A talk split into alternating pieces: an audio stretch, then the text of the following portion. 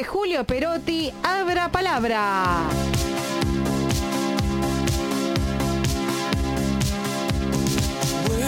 Que mi ídolo. El título, Descifrando a mi ley 4. ¿Qué implica la reforma laboral? Julio, muy buenas tardes. Bueno, bueno, buenas tardes nuevamente. Habíamos visto que uno de los pilares de, de todos los anuncios políticos, tanto en decreto de necesidad y urgencia del presidente como de ley ómnibus, figuraba la idea de una profunda reforma laboral que tendería, según este criterio, a flexibilizar las condiciones para contratar trabajadores y por ende reducir el desempleo, ¿no? El DNU establecía tres aspectos fundamentales, que era cambio en las indemnizaciones, cambio en la forma de contratación y derecho de huelga, entre otros aspectos, ¿no? Digamos las tres cuestiones más, más importantes. Dos semanas después del anuncio, que fue el 3 de enero eh, pasado, a solicitud de la CGT, la Cámara Nacional de Apelaciones del Trabajo dictó una medida cautelar que suspendió el capítulo laboral del decreto. Fue una poda importante, ¿no? El 30 de enero el mismo tribunal declaró la inconstitucionalidad de este capítulo del DNU. Ahora, mediante un recurso extraordinario presentado ante la Cámara Nacional de Apelaciones del Trabajo, la misma que está interviniendo en el tema, las entidades empresarias de Córdoba se presentaron como terceros interesados en la causa para reclamar que se restituyan los efectos de esta reforma laboral. Las entidades, ¿qué dicen? Bueno, dicen, es sencilla y contundente la razón. Las reformas impulsadas en materia laboral van a potenciar la creación de nuevas empresas, promoverán la exportación de productos argentinos, atraerán inversiones y obviamente multiplicarán exponencialmente las fuentes de trabajo.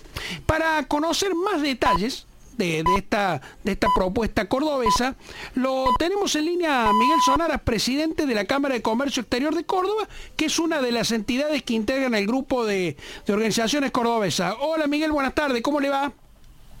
¿Qué tal? Buenas tardes, un placer saludarlos. ¿Qué dice? Cuéntenos, por favor, eh, ¿cuál es la perspectiva que ve la Cámara eh, o las cámaras eh, y que obviamente favorecerían esta reforma? ¿Cuáles son los aspectos centrales que ustedes destacan y por lo cual debería ponerse en práctica?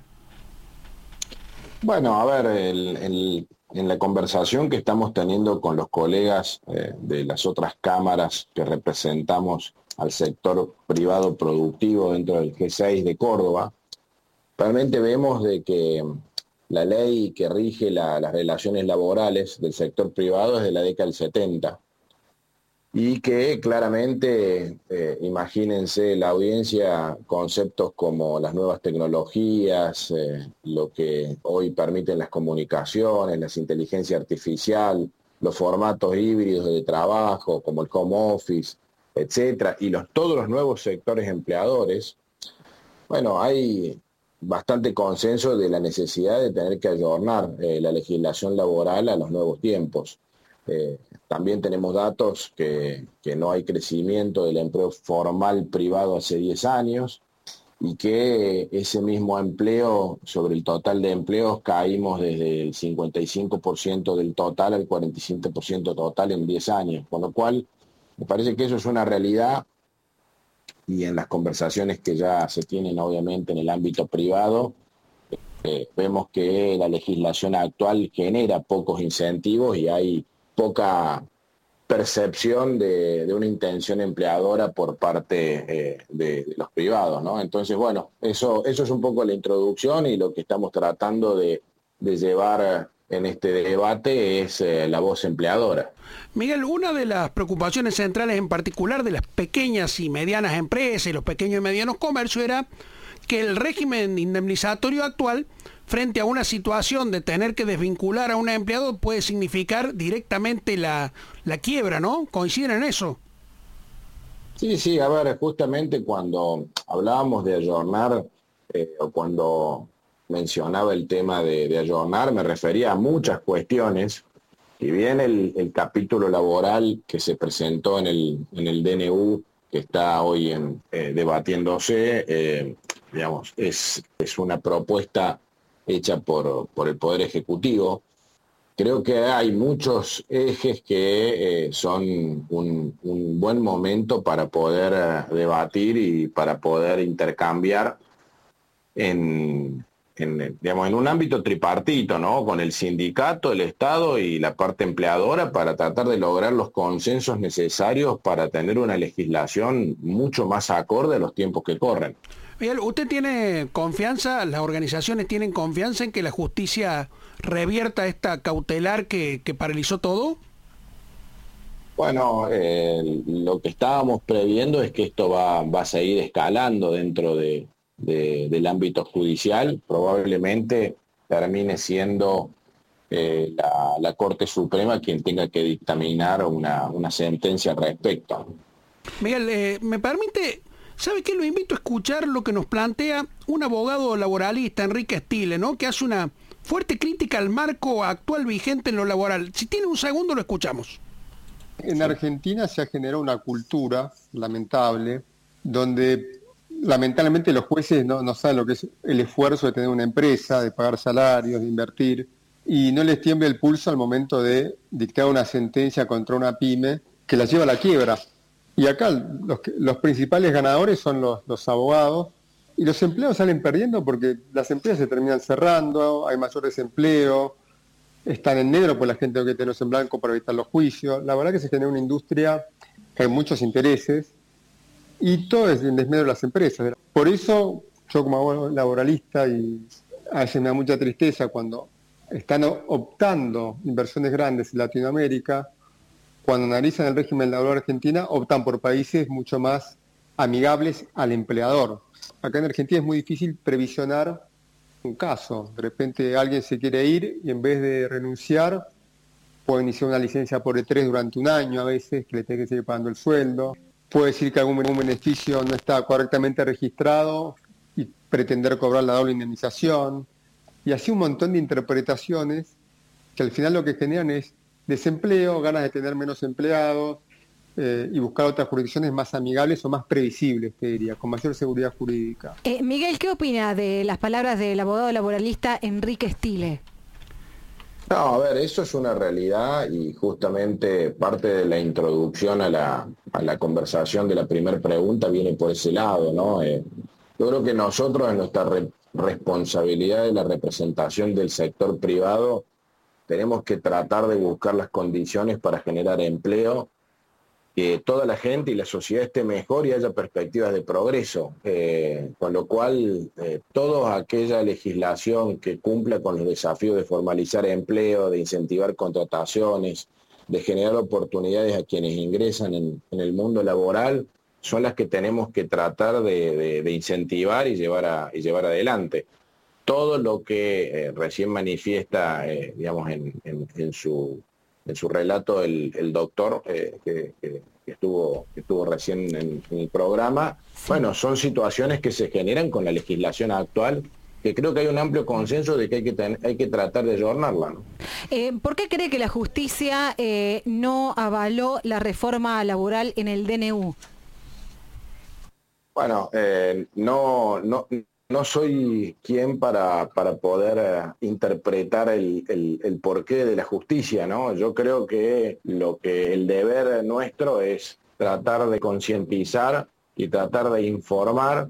Por eso es también la presentación que está haciendo el G6 de hacer escuchar la voz empleadora, hacer escuchar con los argumentos eh, aquellas cuestiones que creo que tienen que ser escuchadas para que se promueva una mejor legislación y se promueva un mejor ecosistema que permita generar empleo, ¿no? que es lo que todos buscamos. Se ha presentado Miguel Sonaras hace un rato como parte del sector privado productivo. Podríamos establecer un paralelo y decir que hay un sector estatal improductivo. Eh, Miguel, eh, en el fondo, ¿qué anida en la cabeza de quienes enarbolan hoy en día la defensa del sistema tal como está, que es un desastre, y se resiste al cambio.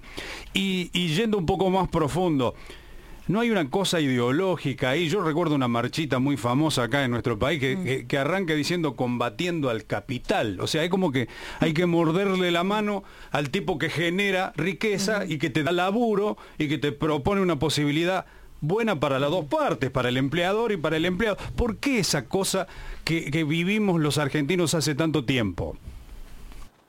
Bueno, a ver, yo, yo creo que el, tema de los cambios eh, siempre a, aquellos sectores donde quizás haya un, un confort de un status quo va, va a existir resistencia.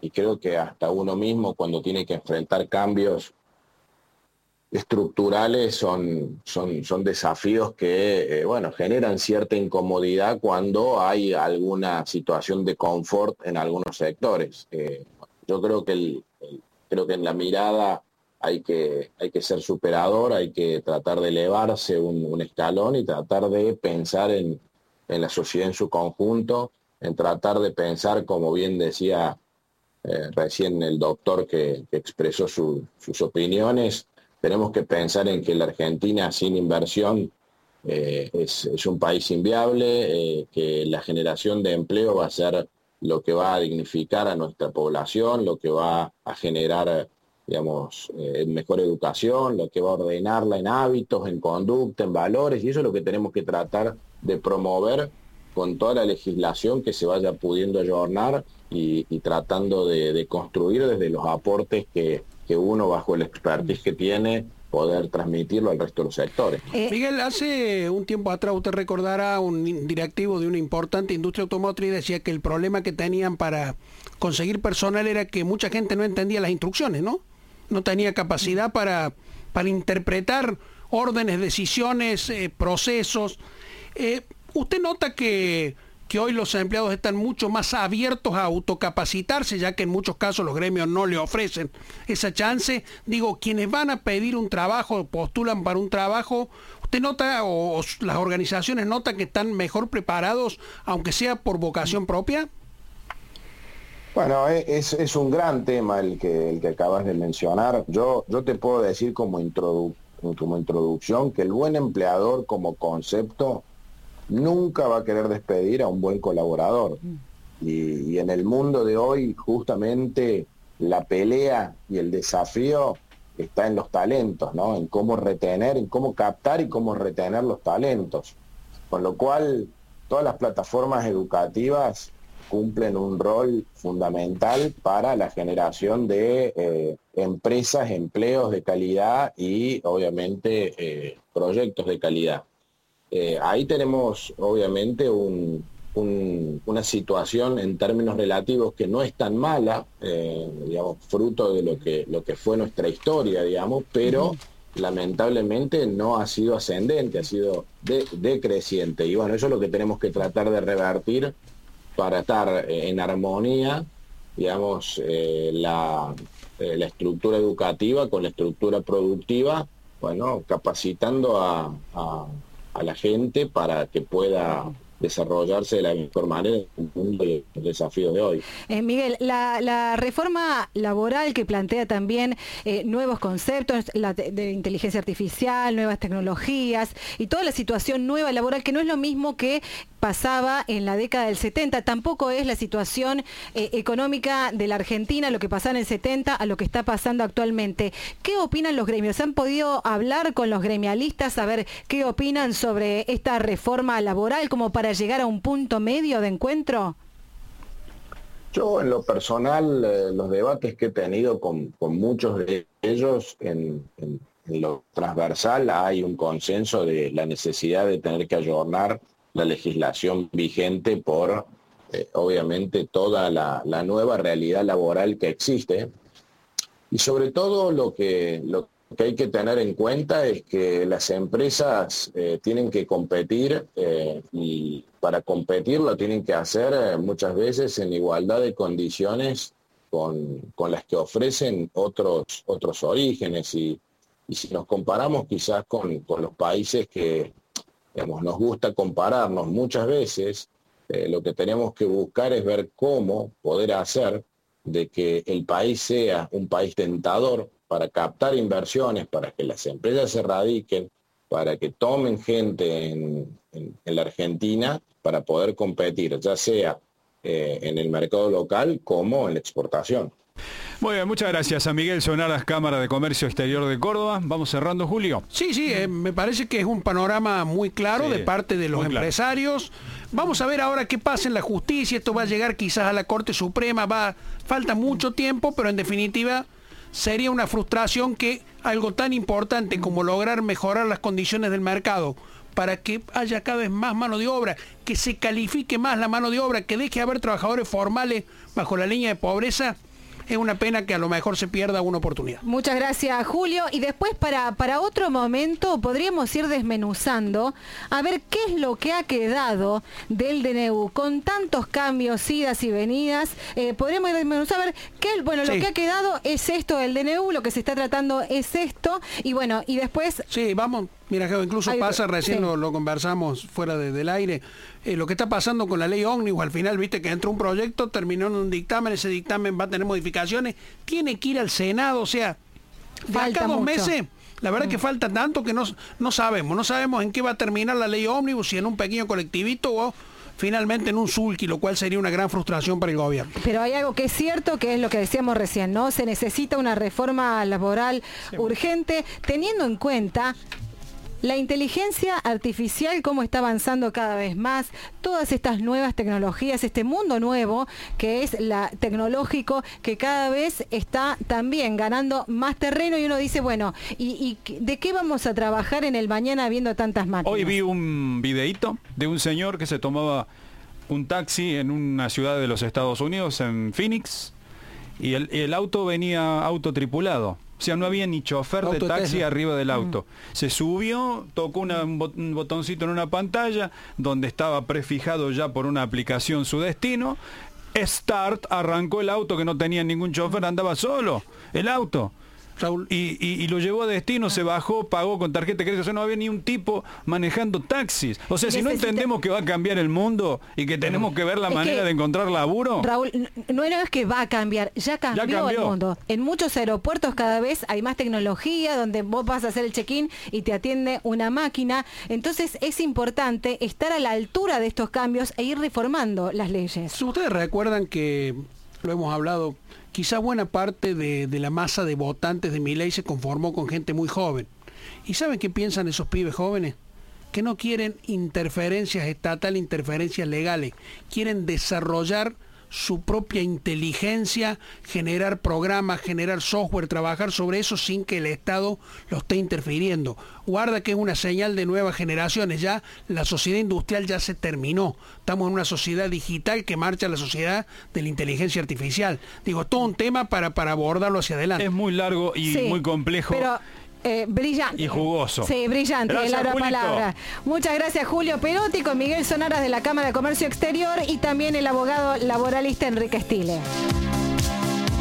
Llega por primera vez a Córdoba el espectáculo sinfónico que está conquistando el mundo. The Beatles Symphonic